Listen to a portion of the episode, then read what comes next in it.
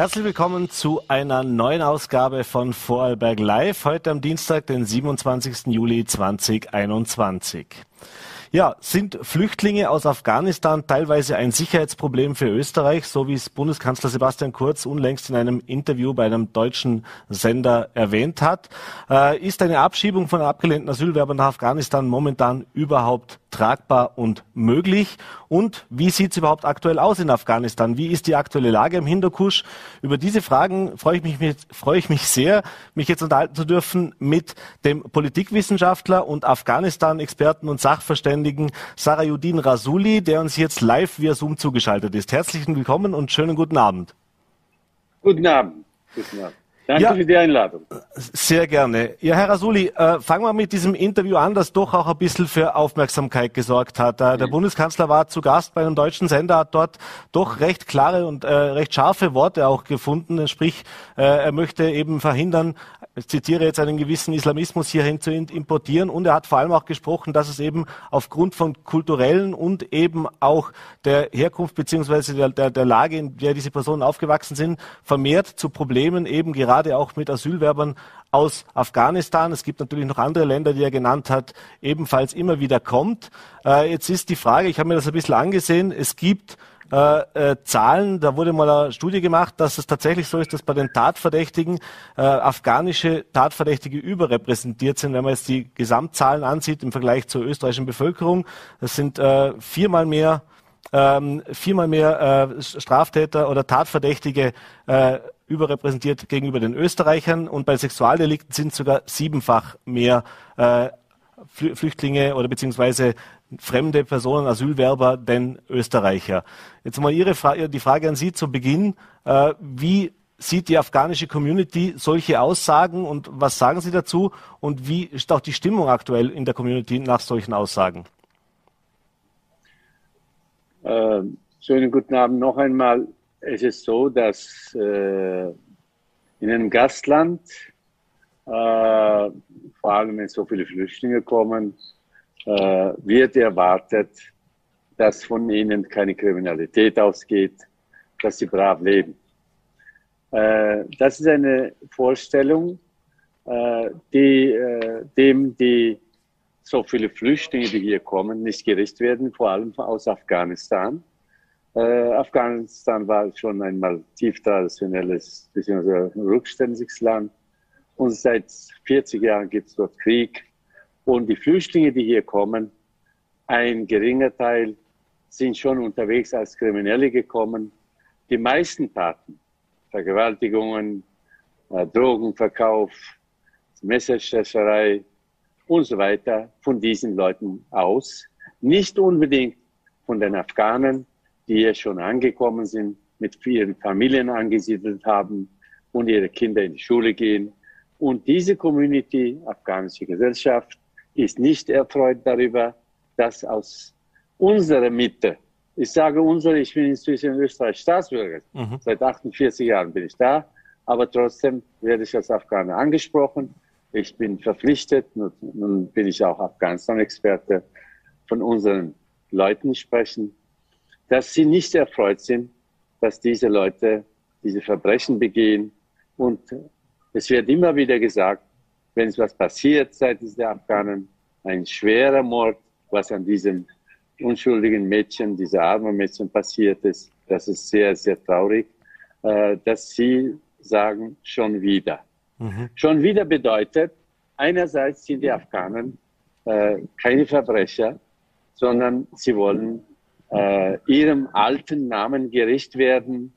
Es war einmal Happy Land äh, und auch Afghanistan war für äh, österreichische Bergsteiger mhm. ein, ein beliebtes Land, schon äh, in den 40er, in den 30er und 50er Jahren. Mhm. Und daher sind die Afghanen darüber nicht glücklich, aber gleichzeitig äh, äh, natürlich, wenn so viel gesprochen wird über Afghanen, wenn solche Aussage vom Bundeskanzler hier kommt, dann sagen sie, äh, warum wollen sie immer die Afghanen beschuldigen? Natürlich bin ich mit denen nicht ganz einverstanden. Ich verteidige sie. Ich sage, die Mehrheit lebt brav. Die mhm. Mehrheit wird sich integrieren. Für Afghanen ist eine Not, äh, extra Integration notwendig, äh, weil sie die meisten Analphabeten oder kulturell anders unterschiedlich sind. Und äh, daher ist äh, die Aussage des, äh, oder was der Herr Bundeskanzler gesagt hat, dass die Afghanen, das sagen andere auch, äh, stellen die Frage, ob die Afghanen in Österreich überhaupt pass, passen oder sich anpassen können. Mhm. Ich sage, es ist schwierig für Afghanen oder für Österreich, Afghanen hier anzupassen, aber es ist nicht unmöglich, mhm. äh, wenn sie meinem Rat folgen, mhm. sowohl Bundeskanzler auch an, auch der Integrationsfonds, dass man den Afghanen extra Programme gestaltet. Wir waren vor 2015 16.000 Afghanen, haben wir brav gelebt. Aber seit Frau Merkel äh, die Flüchtlinge nach Europa eingeladen hat und seitdem diese großen Probleme gibt, die Afghanen. Äh, so, ich möchte jetzt hier stoppen. Ja. Vielleicht haben Sie noch Fragen. Gerne, ja.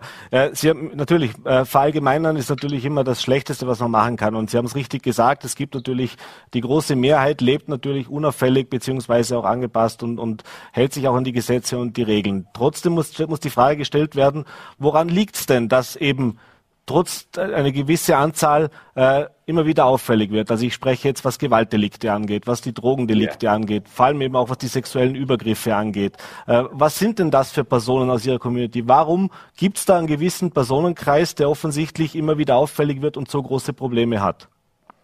Ich fange mit den sexuellen Delikten, bzw. Vergewaltigungen und Tötungen der Frauen seitens bestimmter Afghanen. Damit fange ich an. Mhm.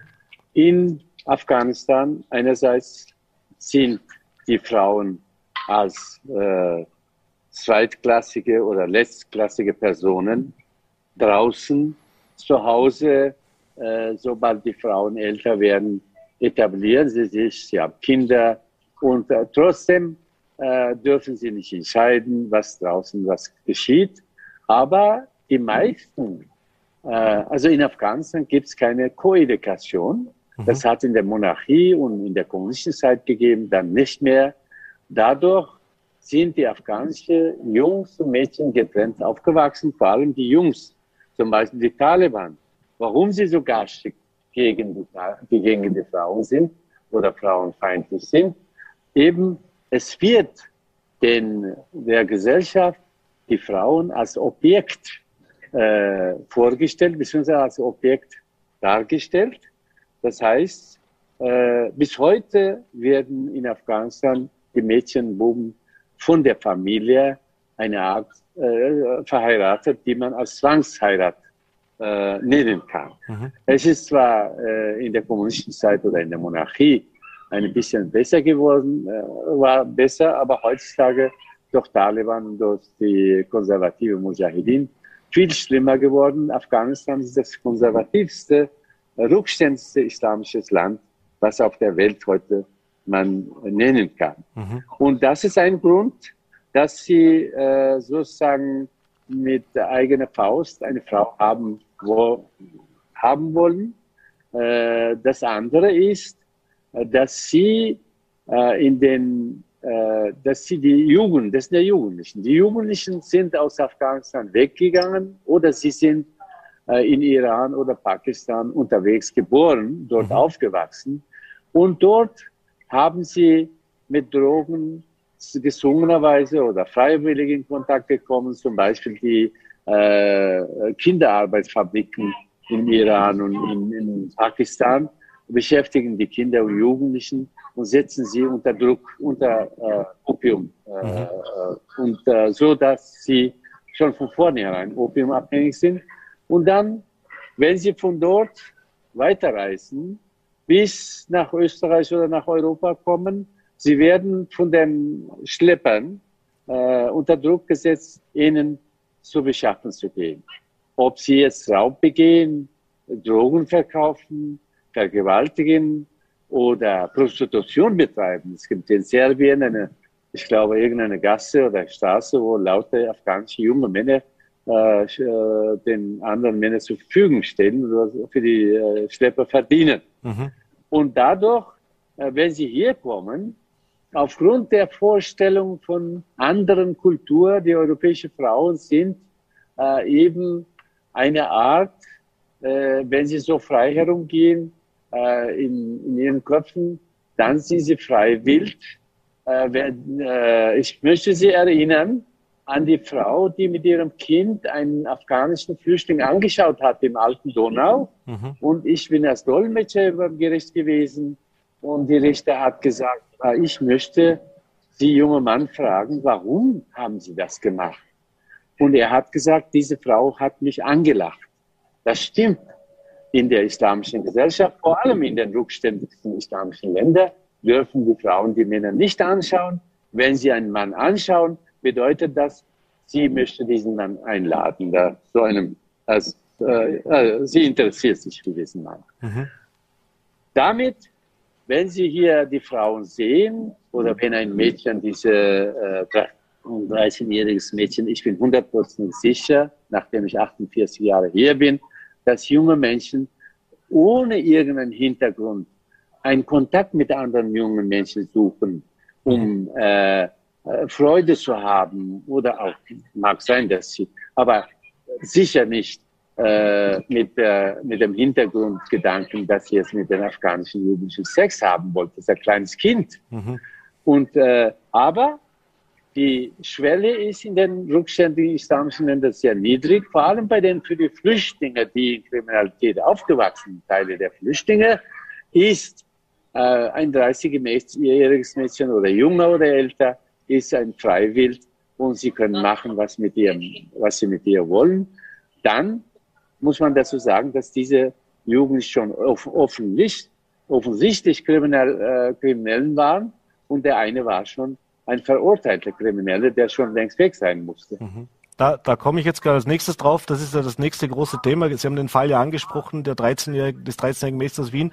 Äh, und das ist ja oft so, dass man dann hört, dass der Asylbescheid schon langst negativ, da ist nur noch eine Duldung da, da hat die Abschiebung nicht stattgefunden, äh, teilweise eben auch schon Vorstrafen vorhanden. Und das ist ja eine große Diskussion, die europaweit geführt wird. Kann man abgelehnte Asylwerber überhaupt nach Afghanistan abschieben? Jetzt habe ich mich ein bisschen schlau gemacht. Sie haben ja schon öfters in Interviews auch gesagt, das kann man sehr wohl, auch in der aktuellen Situation. Äh, vielleicht können wir darauf nochmal kurz eingehen. Äh, wie schätzen Sie das ein, beziehungsweise was wäre auch der, der Wunsch oder die, die, die, die, das, was sich die afghanische Community selbst wünscht in solchen Fällen, äh, dass es schneller geht, dass diese Abstimmungen dann tatsächlich auch durchgezogen werden, auch trotz der aktuellen Situation in Afghanistan?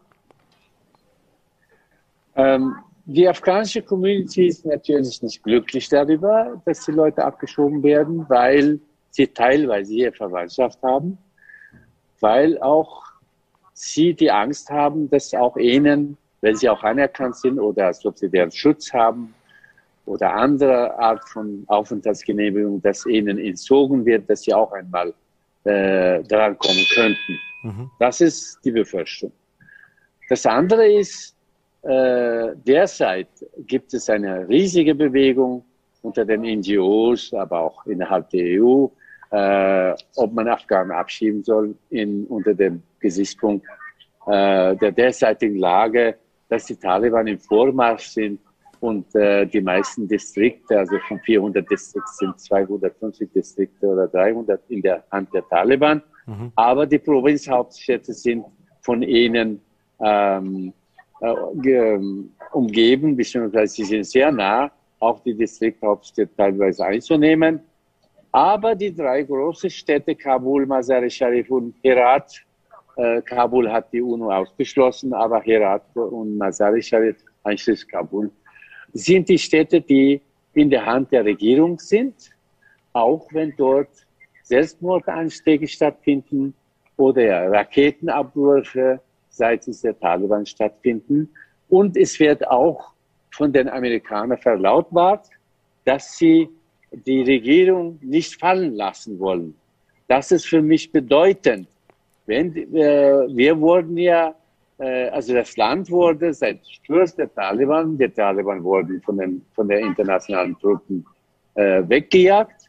Und heute, wenn Sie sagen, die Taliban können die äh, große Städte nicht einnehmen, können die Taliban nicht, äh, äh die Regierung nicht stürzen, wir werden die Regierung stürzen, äh, unterstützen, Daher würde ich nicht jetzt, dass diese Städte als sicher bezeichnen. Es gibt sicher Armut, mhm. Arbeitslosigkeit, Unsicherheit, aber für eine Rückführung, vor allem der Kriminellen, sind dort die Flughäfen offen und äh, die afghanische Regierung seinerzeit hat mit UNO ein Abkommen gehabt und die afghanischen Botschaften haben bis vor kurzem auch Papiere ausgestellt, Identitätspapiere, dass sie zurückgeführt werden können.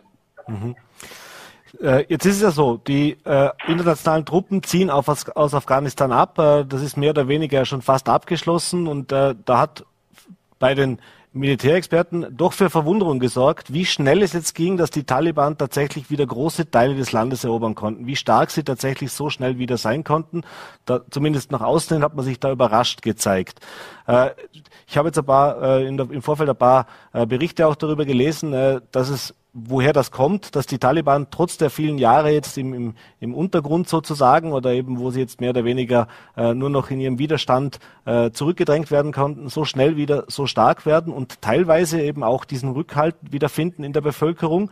Äh, Sie als Afghan, der auch öfters in Afghanistan natürlich unterwegs ist persönlich, der das Land besser kennt, ja wie die meisten von uns auf jeden Fall, äh, Woran liegt das? Liegt es daran, dass tatsächlich ein Großteil der Bevölkerung mit der Ideologie der Taliban, also sprich mit diesem wirklich konservativen äh, Gottesstaat leben kann? Oder liegt es vielleicht auch vielmehr daran, dass man sich einfach Stabilität und Sicherheit wünscht? Denn das war das, was ich zum Teilweise in Interviews mit Afghanen vor Ort äh, herausgehört habe, äh, dass es eben darum geht, egal ob es die Taliban oder die Regierung oder die internationalen Truppen sind, ihnen geht es darum, dass sie eben Sicherheit und Stabilität haben. Was ist Ihrer Meinung nach der ja, Sie haben die Vorgänge richtig erfasst und Sie haben mir die Stichworte schon geliefert, dass ich sage, dass einmal die äh, Bevölkerung, vor allem die pashtunische Bevölkerung Afghanistans, die die relative Mehrheit bilden, die im Osten, Süden, Südosten, aber auch teilweise andere äh, Provinzen bevölkern. Sie sind äh, Sie haben damals mit den Taliban vollständig sympathisiert, als sie an die Macht gekommen sind. Mhm. Und ein Großteil von ihnen sympathisieren immer noch mit den Taliban zusammen.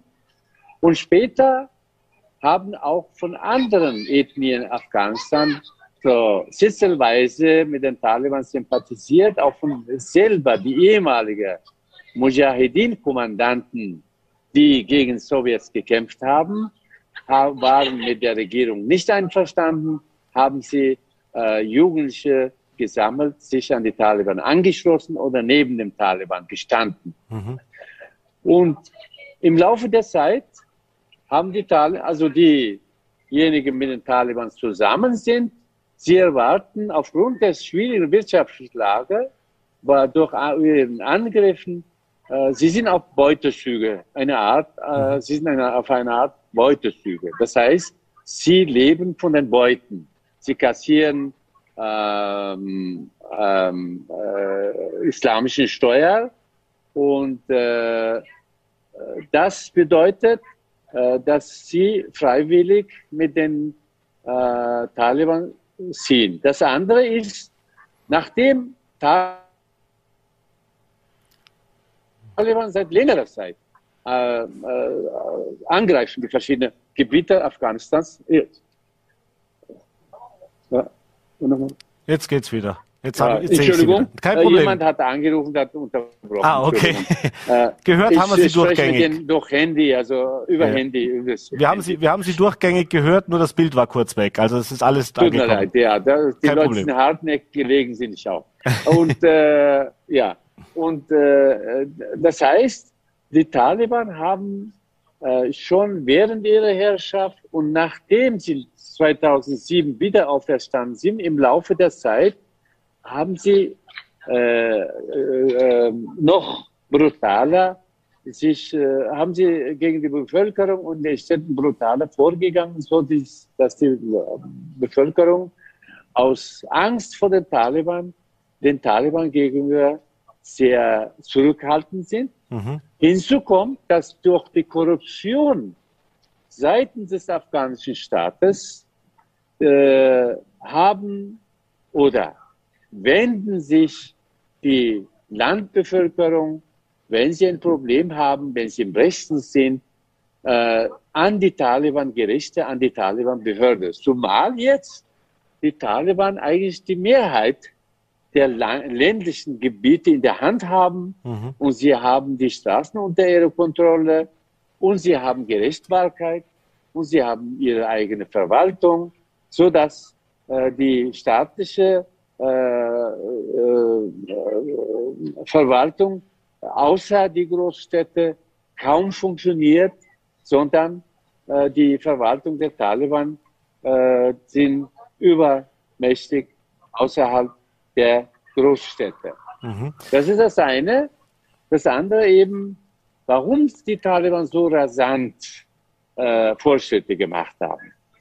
Äh, ich spreche manchmal sehr unkonventionell, äh, was die Welt nicht gerne hört. Mhm. Taliban sind abhängig von Pakistanis mhm. und von Saudis, eben von konservativen islamischen äh, Mächten. Äh, und jetzt mischt sich auch Iran ein, dass sie auch ihre Taliban haben mhm. und dass die Pakistanis aufgrund ihrer Konflikt mit Indien und auf vielen anderen Gründen, aus Gründen, dass sie jetzt Atom, Atommacht sind und dass sie keinen anderen Ausweg haben, zu expandieren, außer über Afghanistan nach Zentralasien zu kommen. Afghanistan in diesen 45 oder 40 Jahren unter ihre Kontrolle gebracht, dass sie mit einem Knopfdruck jedes Dorf erreichen können. Mhm. Das heißt, sie haben die Taliban mit schweren Waffen bewaffnet.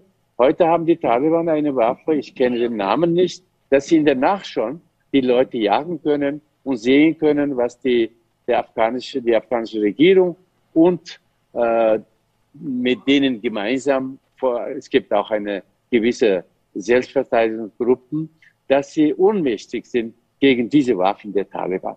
Mhm. Und diese rasante äh, Entwicklung, dieser rasante Vorgang der äh, Taliban ist einerseits mit dem äh, äh, Rückzug der Ausländer ab, mhm. äh, mit dem Rückzug der Ausländer zu tun hat. Das haben wir ja, wenn Sie sich erinnern können, 2014, als die äh, Amerikaner haben, äh, Amerikaner angekündigt haben, die meisten ihrer Truppen abzuziehen, die Deutschen abgezogen.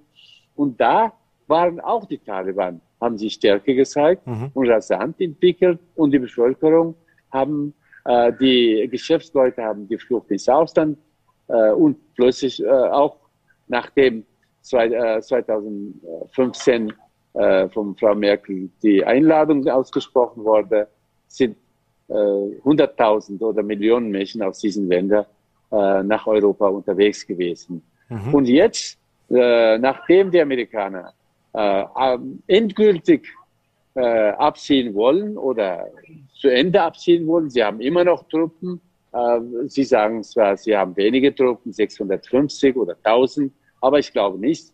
Die, äh, sie haben noch mehr Truppen. Sie haben auch in Zivil, viele Truppen in, unter Zivil gestellt. Und daher, ja, das ist auch der Grund, warum die Taliban sich nicht an die Großstädte nähern können. Mhm. Sie sind zwar nah an die Großstädte, warum sie die Großstädte nicht einnehmen können? Aufgrund dieser Sicherheit, beziehungsweise mein Wissen, meiner Wissens nach, äh, der amerikanischen Vorbereitung äh, einen Angriff der Taliban auf die Großstädte abzuwehren. Mhm. Jetzt muss man ein bisschen auf die Zeit schauen. Wir sind schon über der Zeit eigentlich, aber zwei Fragen habe ich dann doch noch. Äh, eine, vielleicht können Sie die kurz beantworten. Äh, die, da geht es jetzt nochmal um, um Afghanistan, eben diesen Abzug der internationalen Truppen. Jetzt ist schon klar, jedes Land ist natürlich nicht begeistert, wenn es äh, fremde Truppen im Land hat. Auf der einen Seite war es aber so, dass in den letzten Jahren natürlich das auch für gewisse zumindest Stabilität gesorgt hat. Äh, fühlt sich das afghanische Volk jetzt, wie, wie, wie ist die Stimmungslage? Fühlt man sich da jetzt eher befreit, dass man sagt, die Besatzer gehen weg oder fühlt man sich auch ein bisschen im Stich gelassen? Denn im Endeffekt, äh, zumindest ein Hausland sieht es ja schon so aus, als würde man jetzt das afghanische Volk alleine lassen. Äh, die afghanische Elite, die afghanische politische Elite, äh, die meistens immer ihre äh, Partnerschaft, Partner haben, Russland, Iran, Türkei und so weiter. Und sie freuen sich, dass die Amerikaner Afghanistan verlassen. Mhm. Und da demgemäß in den, äh, in den Medien, in den elektronischen Medien oder Facebook zum Beispiel, die sehen jede Menge äh, Szenarien, Schreckensszenarien, wie wir jetzt glücklich wären, dass, äh, dass diese schrecklichen Amerikaner, was sie angerichtet haben, dass sie endlich verschwinden. Mhm. Aber andererseits, wir wissen, dass die Amerikaner und andere internationale Truppen Afghanistan verwöhnt mit äh, Verteidigung betreffend Sicherheit und auch als größter Arbeitgeber mhm. Afghanistans seit Sturz des Taliban-Regimes, seit 2002, äh, dass, äh, als die Amerikaner abgezogen, also ihre Truppen abgezogen haben, sind Hunderttausende Menschen, sogar Millionen, arbeitslos geworden. Mhm. Und deshalb äh, ist äh, logisch gesehen, sind die Bevölkerung, vor allem diese Leute, die arbeitslos geworden sind, nicht glücklich darüber, dass die Ausländer abziehen. Und zumal auch, dass sie bis jetzt, auch wenn die Taliban immer wieder Stärke gezeigt haben, äh, äh sicher waren, dass die Amerikaner da sind, äh, sozusagen als äh, ihre äh, Beschützer. Mhm. Letzte Frage. Kommen wir nochmal kurz zurück nach Österreich. Äh, auch da bitte um eine recht kurze Antwort, weil wir sind wirklich schon hm. massiv über der Zeit. Wir könnten natürlich noch eine Stunde reden, aber leider Gottes haben wir doch ein begrenztes Zeitfenster. Äh, und zwar das Thema, was kann man jetzt tun äh, in Österreich, äh, jetzt neben den Verurteilungen, neben den Abschiebungen, aber eben in der Prävention auch. Was wäre denn eine Forderung, wo Sie sagen, Sie sind ja auch als gerichtlich beeilter Sachverständiger oft bei diesen Prozessen mit dabei, bei den Asylverfahren, bei den Anhörungen. Äh, was könnte oder was müsste Österreich jetzt tun, damit wir zumindest einen Teil von diesen Vorfällen auch verhindern könnten und eben mehr dafür sorgen, dass weniger von diesen jungen Männern, hauptsächlich natürlich, äh, ja, hier weitermachen, mit dem sie teilweise schon auf der Flucht beziehungsweise in Afghanistan aufgewachsen sind. Was die Abschiebung der Afghanen anbelangt, äh, bei den afghanischen Kriminellen, ich bin sofort dabei und werde ich vorschlagen, dass man keine Gnade waltet und die abschiebt. Wenn Sie sich hier nicht zurechtfinden, dann können Sie besser in ein Land, wo Sie leichter äh, zu Waffen kommen, zu Drogen kommen, zu allen möglichen Kriminalität kommen, können Sie dort besser. Mhm. Was Abschiebung im Allgemeinen anbelangt, das ist äh, mein Vorschlag, ist, dass die österreichische Regierung doch mit der EU gemeinsame Strategie entwickelt. Mhm. Jetzt, wie man die Afghanen, die hier sind und bleiben würden, beziehungsweise ein Teil der Bevölkerung doch für Verbleib dieser Menschen sind. Äh, man müsste für die Afghanen äh, getrennte Integrationsprogramme und Wertekurse, Sprachkurse entwickeln, die parallel miteinander oder gemeinsam miteinander lange Jahre dauern. Gleichzeitig den Afghanen, auch wenn sie nicht anerkannt sind, äh, Ausbildungsplätze erlauben, dass sie Ausbildung machen, dass sie nicht äh, herumgehen und gleichzeitig auch dass äh, die Kontrolle in den Jugendheimen äh, verstärkt wird, in den so von Sozialarbeitern. Leider sind die Sozialarbeiter, die eben aus dem Land selber kommen oder aus äh, Migra Migranten sind, die nicht gut Deutsch können oder sich in Europa noch nicht etabliert haben, mhm. sie können schwer diese Aufgabe äh, bewältigen, weil sie selber damit nicht äh, zurechtkommen. Da, nicht alle, und ich würde äh, sagen, dass die Österreicher diese Leute begleiten und äh, die äh, hart anpassen. Die Afghanen sagen, jetzt müsst ihr euch integrieren. Wir müssen, also sie müssen begleitet werden. Für sie mhm. müssen extra Programme gestaltet werden. Ich gebe ein kurzes Beispiel, da bin ich fertig. Ja. Also sie können nicht einen syrischen ähm, einen äh, Flüchtling, der Französisch, Deutsch, Russisch kann und Diplomingenieur ist, mit einem Analphabeten Afghanen in einem äh, äh, Deutschkurs A1 hinstellen. Mhm. Und der Syrer hat in drei Monaten äh, bis äh, äh A2 fertig gemacht und der Afghaner beim Alphabetisieren geblieben und mit Ausenttäuschung verlässt er sogar der Kurs, sagte, ich kann nicht. Mhm. Und das ist äh, etwas, was äh, die, das Integrationsministerium und andere Stellen doch zu Herzen nehmen sollten. Das leiten wir gerne weiter. Herr Rasuli, ich bedanke mich recht herzlich, dass Sie sich die Zeit genommen haben für diesen ausführlichen Einblick jetzt doch in die aktuelle Situation. Wünsche schönen Abend und liebe Grüße nach Wien. Vielen Dank. Gerne, danke schön. Danke an Ihnen auch. Auf Wiedersehen. So, und jetzt machen wir einen Sprung zurück ins Ländle. Und zwar freue ich mich jetzt sehr auf meinen zweiten Gast heute Abend. Darf recht herzlich begrüßen die Vorsitzende der Pflichtschullehrergewerkschaft äh, für Vorarlberg, Alexandra Loser. Schönen guten Abend und herzlich willkommen im Studio. Schönen guten Abend. Danke für die Einladung. Dann äh, Leg mal los. Leg mal los. äh, ja, ein Thema, an dem kommen wir fast keiner Sendung vorbei, ist das Thema Corona. So wird es auch heute jetzt ein bisschen uns beschäftigen, wenn wir uns unterhalten wollen, nämlich das Thema Corona-Impfpflicht. Äh, momentan gibt's die nicht, allerdings wird sie immer lauter, teil, zumindest habe das vorher noch vor der vorgehaltenen Hand gemacht. Jetzt wird es immer lauter auch öffentlich gesagt. Es gibt immer mehr Politiker, öffentliche Meinungen, wo man sagt, ja, da muss man drüber nachdenken oder was können wir machen. Die Impfbereitschaft ist nicht so groß. Äh, es gibt Länder, die sind da vorangegangen. Angefangen hat es mit dem Gesundheitsbereich. Äh, da gibt es schon mehrere Länder. Auch in Vorarlberg werden Neueinstellungen ab dem 1. September verpflichtend eine Corona-Impfung vorweisen müssen. Jetzt wird darüber diskutiert, ob das für Lehrpersonal, für pädagogisches Personal auch sinnvoll ist oder ob das eine Option ist. Äh, von Seiten der Gewerkschaft kam da ein lautes und doch recht hörbares Nein. Äh, Sie haben eine Aussendung Anfang der Woche oder am Wochenende noch äh, versendet, äh, dass da schon ein bisschen kämpferischere Töne waren. Äh, fangen wir doch einfach damit an. Warum wäre ein, oder warum wäre eine Impfpflicht grundsätzlich äh, eine schlechte Idee?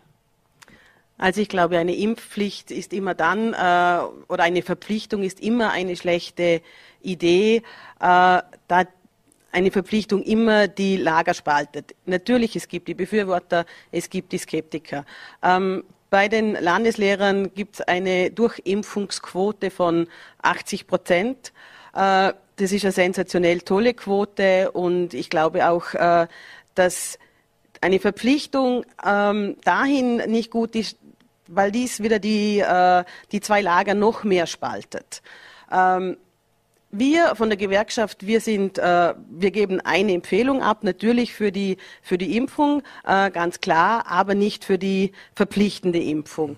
Äh, wir arbeiten mit Aufklärung, mit Information. Wir hatten im Frühling mit Herrn Dr. Waller eine Informationsveranstaltung, die von den Lehrpersonen sehr gut angenommen wurde. Und ja, und ich glaube, es ist einfach, auch wenn es der pädagogische Bereich ist eine, jedem seine individuelle und eigene Entscheidung, ob er sich impfen lassen möchte oder ob er sich nicht impfen lassen möchte. Mhm. Wie gesagt, Aufklärung ist äh, meiner Meinung nach das Allerwichtigste. Mhm das wäre ja der Wunsch auch der Politik beziehungsweise auch der Verantwortlichen, der Experten, dass man natürlich auf die Freiwilligkeit setzt. Jetzt wissen wir aber in der Realität, Sie haben es gesagt, 80 Prozent sind es bei den Lehrern schon, da sind wir deutlich über dem, was der Bevölkerungsschnitt momentan darstellt. Nichtsdestotrotz äh, scheint man mit, mit Freiwilligkeit jetzt nicht mehr weiterzukommen. Also auf den letzten Metern sozusagen stockt der Motor. Wir sehen es, die Impfzahlen gehen generell zurück. Das wird vermutlich bei den noch nicht geimpften Lehrerinnen und Lehrern dann nicht anders sein. Das sind ja immerhin doch ein Bestandteil der Bevölkerung und äh, auch der Querschnitt der Bevölkerung zeigt sich dort wieder. Äh, und es gibt natürlich viele Gesundheitsexperten, äh, allen voran jetzt in Vorarlberg zum Beispiel der Armin Fiedler, der sich ja vehement da zu Wort gemeldet hat. Äh, zu diesem Thema übrigens auch morgen zu Gast bei uns im Studio. Ähm, und natürlich auch äh, Mediziner etc., die sagen, wir müssen es schaffen, dass gerade in dem Bereich, in dem viel Kontakt herrscht, und das sind Schulen natürlich schon prädestiniert dafür, äh, wo natürlich auch diese große Verbreitungsmöglichkeiten sind, äh, möglich sind, äh, eben das sind uns fast 80 Prozent zu wenig. Wenn diese sogenannte Herdenimmunität, von der wir gesprochen haben, in der Vergangenheit aufgrund der vielen Mutationen ohnehin angezweifelt wird, aber das sagt man, wir müssen eigentlich schauen, dass jeder geimpft ist, so wie das eben früher mit gewissen anderen Impfungen auch der Fall war. Wenn es jetzt mit Freiwilligkeit und Aufklärung nicht funktioniert, äh, bleibt ja nur die Ultima Ratio oder, oder müsste man dann in, die, in, einer, in, in der Gesellschaft sagen, gut, da müssen wir halt damit leben, dass eben ein gewisser Anteil äh, auch bei den Lehrern ungeimpft äh, das Risiko müssen wir tragen. Ich glaube, wir müssen das Risiko tragen, weil man kann nicht, also meiner Meinung nach, man kann nicht nur einzelne äh, Berufsgruppen, weil eben dort gerade viel Kontakt herrscht, äh, diese zur Impfung verpflichten. Äh, wir müssen ganz massiv Aufklärungsarbeit auch in den Familien machen, auch die Eltern, dass sich die Eltern impfen lassen. Äh, Aufklärungsarbeit dahingehend machen, dass vielleicht auch äh, die Kinder geimpft werden. Ab zwölf Jahren dürfen sie geimpft werden.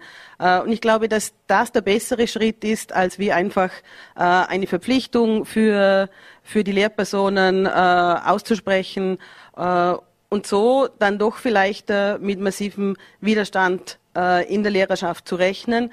Äh, zudem äh, glaube ich, dass wir ähm, in der Schule im Moment andere Probleme haben als wie die Impfverpflichtung. Es gibt einen massiven Lehrermangel. Äh, es sind noch ganz viele Klassen äh, ohne klassenführende Lehrpersonen in der Volksschule. Die wissen nicht, wie es im Herbst weitergeht. Äh, es sind ganz ähm, viele Mittelschulen, die dringend Lehrpersonen brauchen. Und ich glaube, dort ist im Moment der Punkt, an dem wir ansetzen müssen, äh, dass wir mal genügend Lehrpersonen bekommen, um den Unterricht überhaupt aufrechtzuerhalten mhm. ab Herbst. Und äh, dann hoffen wir doch, dass schnell und zügig aus dem Ministerium die Informationen kommen, wie es im Herbst weitergehen soll, welche Maßnahmen äh, man am Anfang des Schuljahres zu setzen hat, sei es äh, Mund-Nasenschutz, FFP2-Masken in den höheren Schulen, äh, Testungen. Das sind die Kinder schon gewohnt. Und ich glaube, dahingehend ist äh, noch viel Arbeit zu mhm. verrichten. Darüber, über das, was im Herbst auf uns zukommt, darüber wollen wir noch kurz sprechen. Ich bleibe jetzt noch mal kurz bei, der, bei den Impfungen und eben auch, Sie haben es gesagt, ein Lehrermangel herrscht. Das heißt, ist auf einer Seite die Befürchtung, wenn man jetzt eine Impfpflicht machen würde, dass sich die Situation noch mal verschärfen würde. Das heißt, dass sich vielleicht der ein oder andere dann eben überlegt, eben nicht Lehrer zu werden oder auf diese Ausbildung verzichtet, weil er sich nicht impfen lassen möchte. Äh, auf der anderen Seite aber wäre das ja auch eine Möglichkeit, zum Beispiel, wie es jetzt eben die Gesundheitsberufe machen. Das heißt, da geht es um Neueinstellungen. Das heißt, wenn ich jetzt ab September neu meinen Beruf anfange, muss ich geimpft sein. Die bestehenden natürlich wird diese Empfehlung ausgesprochen, zumindest vorerst gibt es da keine Impfpflicht. Wäre das eine Möglichkeit, wo Sie sagen, damit könnte man leben? Nein, damit kann ich nicht leben. Wie gesagt, ich bin für die Freiwilligkeit. Ähm, die äh, Lehrpersonen, die sich impfen lassen wollen, die sind bereits geimpft, beziehungsweise werden in den nächsten Wochen noch geimpft werden. Äh, und ich hoffe auf äh, viel Verständnis und Freiwilligkeit bei den Lehrpersonen, damit sie diesen Schritt zur äh, Impfung noch machen. Mhm. Jetzt sich nicht impfen zu lassen heißt dann noch nicht zwangsläufig, dass man jetzt äh, gleich in eine gewisse Ecke gedrängt werden muss. Da gibt es ja verschiedene Gründe, warum ich mich nicht impfen lasse.